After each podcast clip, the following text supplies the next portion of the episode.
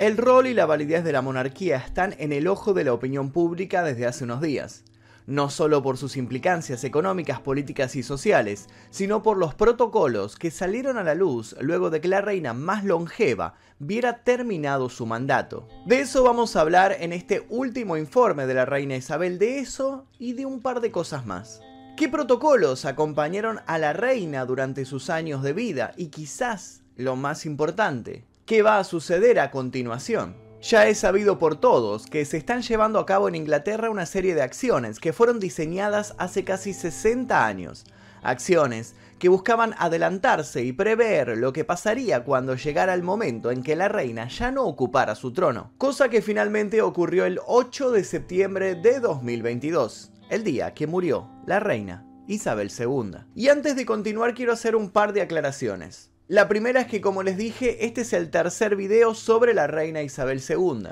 Si quieren conocer un panorama general sobre su vida y algunas que otras curiosidades, los invito a ver la parte número uno de este informe. Y si quieren conocer las polémicas que envolvieron su reinado, su relación con Lady Di y algún que otro dato oscuro más, los invito a ver la parte número 2. En este informe nos adentraremos en otras cuestiones, las pertinentes a lo que sucede hoy en día con respecto a su funeral. Y si este video les interesa, los invito a que dejen su comentario aquí debajo contándome qué les parece todo este protocolo del funeral y cuál de estos tres videos que hicimos sobre la reina Isabel les pareció más interesante. Ahora sí, Comencemos. Hace casi siete décadas, con el deceso del rey Jorge VI, al interior del Palacio de Buckingham se transmitió una frase clave para anunciar la noticia. Hyde Park Corner. Con estas palabras se pretendía evitar que los operadores de radio y los medios de comunicación se enteraran de la muerte del monarca. Hace menos de una semana la historia se repitió, esta vez con una reina y con otras palabras clave. El jueves pasado, un inesperado comunicado del equipo médico de la reina Isabel II de Gran Bretaña había alertado por la salud de la mujer. Horas después, luego de la llegada de sus hijos y nietos al castillo de Balmoral, la reina Isabel II moría a sus 96 años. Con su muerte se cerraba uno de los ciclos más importantes en la historia reciente de Inglaterra. Desde su coronación en 1953, Isabel II fue un bastión de la diplomacia británica. Ahora asume el trono su primogénito, Carlos III, pero no solo eso. Tras el deceso, se activó un operativo secreto hasta el momento, cuyo nombre en clave es London Bridge o Puente de Londres. Pero, ¿qué es London Bridge? Un conjunto de protocolos reservados para el uso de la Casa Real, cuyo propósito es el de llevar a cabo del mejor modo posible el funeral monárquico. El primer punto de London Bridge contemplaba la manera en la cual debía comunicarse el deceso. Desde el Centro de Respuestas Global de Foreign Office, en una ubicación desconocida de Londres, la noticia llegó a los 15 gobiernos fuera del Reino Unido, donde Isabel II también es la jefa de Estado, y a las otras 36 naciones de la Commonwealth, para la que sirve como una figura simbólica. Por indicaciones del mismo protocolo, el día del fallecimiento de la reina se estableció como festivo nacional y, entre otras cosas, la Bolsa de Londres cerró. Además, la BBC, la radio televisión pública, transmitió una programación especial. En cuestión de 10 minutos, todas las banderas de los edificios públicos se pusieron a media asta. En los canales de las redes sociales del Palacio de Buckingham y del gobierno se subieron pancartas negras y se publicó un aviso de luto con un fondo negro. Había llegado el tan preparado día D, abreviación de Dead Day o Día de la Muerte, y con él se había puesto en marcha una gran maquinaria. Una maquinaria construida a base de documentos elaborados 10 años después de la coronación de la monarca y que se actualizaron para adaptarse, por ejemplo, al impacto de un mundo que ha pasado por la pandemia. Luego del mensaje del primer ministro, el ejército realizó una lanza de salvas de cañón en distintos puntos del país y se hizo un minuto de silencio nacional. El plan, como dijimos, no organiza un solo día, sino que luego del día D se dará una seguidilla de acciones hasta el funeral y el entierro de Isabel II el lunes 19 de septiembre del 2022 a las 11 horas. Pero no nos adelantemos. Antes de saber cómo será esa jornada, conozcamos un poco sobre los protocolos que la corona tiene desde siempre. Una de las características casi intrínsecas de la realeza británica son los parámetros rígidos que manejan y que se traducen en las acciones que deben cumplir los integrantes de esa monarquía. Aunque en ciertas cuestiones hubo un necesario ayornamiento acorde a los tiempos que corren, hay reglas que quien ocupa el trono no puede saltearse. Conozcamos algunas de estas reglas que rigieron la vida de la reina Isabel II. Cuando la reina estaba de pie, todos debían estar parados. Una vez que ella dejaba de comer, nadie podía seguir haciéndolo.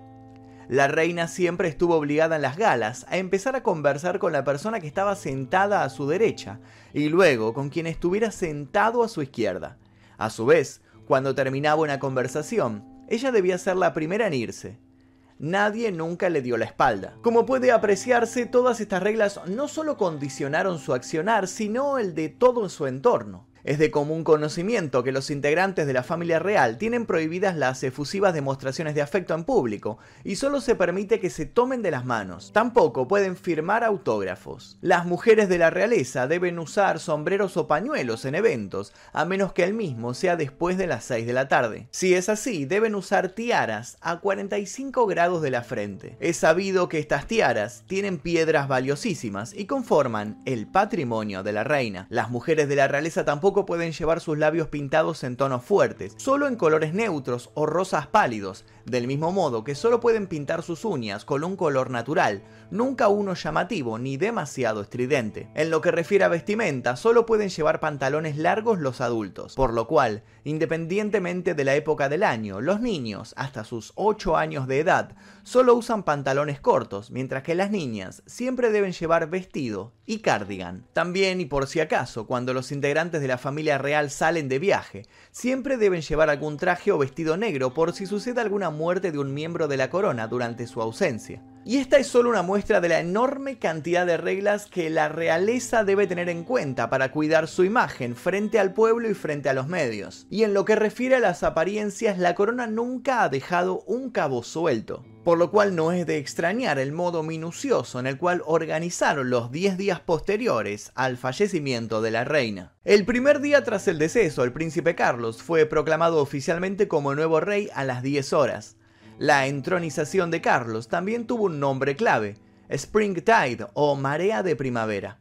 Ya el domingo el ataúd de la reina recorrió el campo escocés en un último viaje desde su amada residencia de verano, en el castillo de Balmoral, hacia Londres. El lunes, el ataúd fue trasladado desde Holyrood House a la cercana catedral de St. Giles, donde permanecerá hasta el martes. Después viajará en avión a Londres acompañado por la princesa Ana, no sin antes realizar otros paseos para que las personas puedan despedirse de Isabel II o bien demostrar su antipatía por el sistema monárquico. Y es así como nuestra historia vuelve al principio. Ahora sí hablemos del funeral propiamente dicho. El día 10 de London Bridge es en el que se realiza el esperado funeral de Estado. El último día de duelo nacional, el lunes 19 de septiembre, los guardaespaldas del rey comenzarán su vigilia final en Westminster Hall, el Parlamento británico.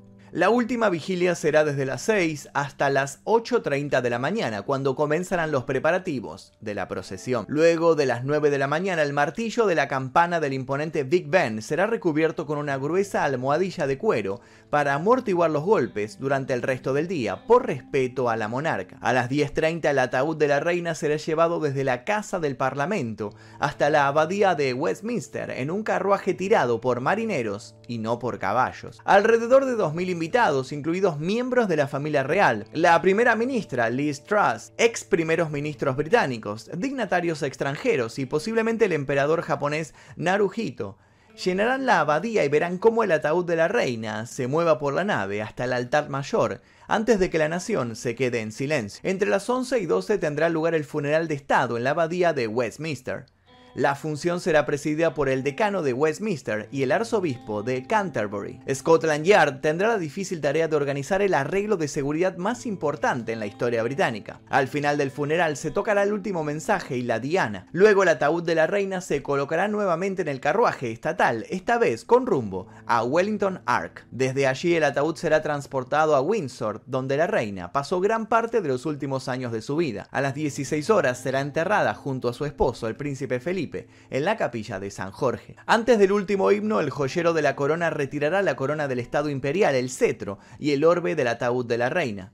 Finalmente, a las 19 horas, el rey Carlos y su familia más cercana regresarán a la capilla para un funeral familiar privado. Al igual que hizo Isabel II con su padre, Carlos III esparcirá tierra sobre el ataúd. Entonces sí, London Bridge estará culminado. Se espera que enormes multitudes se alineen en las calles de Westminster mientras el rey Carlos y los miembros principales de la familia real sigan al ataúd. El funeral será televisado y se estima que será uno de los eventos en vivo más vistos en la historia de la humanidad. En la abadía donde se celebrará el mencionado funeral se han celebrado otros funerales reales, incluido el de la princesa Diana en 1997 y el de la reina madre en 2002. También fue el escenario de muchos de los eventos más importantes de la vida de la reina Isabel II, desde su coronación hasta su boda con el príncipe Felipe. Para tranquilidad de quienes siguieron de cerca la vida de la reina Isabel II, se anunció que los duques de York el príncipe Andrés y su ex esposa se quedarán con los dos perros corgis de la ex monarca. Mientras se espera que el protocolo llegue a su fin, muchos se preguntan qué otros eventos habrán sido o serán previstos por los altos mandos que pretenden tener todo siempre bajo su estricto control. Y hasta aquí el video del día de la fecha. Si todavía no vieron los dos videos anteriores sobre la vida de la reina Isabel II, los invito a que vayan a verlos. Y también los invito a que dejen sus comentarios opinando sobre estos protocolos de la monarquía o también brindando datos que no hayan sido brindados en los videos anteriores que hicimos sobre la reina dejen aquí algún dato que sepa, alguna curiosidad que todavía no hayamos compartido. Y creo que con esto doy por finalizado la saga de videos de la reina Isabel. Es la primera vez en este canal que hacemos una seguidilla de tres videos sobre una personalidad en particular. Eh, espero que les haya interesado, que no les haya molestado y seguramente en el futuro vamos a seguir probando este tipo de formato nuevo en este canal por lo menos que hasta ahora eran siempre un video para cada personaje. Vamos a ver si podemos dividir los videos, no todos, obviamente algunos, algunos que haya mucho material. Eh, vamos a ver si los podemos hacer en partes. Sin nada más que decir, me voy a despedir. Les dejo un par de videos aquí para que sigan haciendo maratón. Los invito a dejar sus comentarios, sus likes, suscribirse si todavía no lo hicieron. Y hasta aquí mi informe de la reina Isabel II. Mi nombre es Magnum Mephisto. Nos veremos en la próxima. Esto fue El Día Que.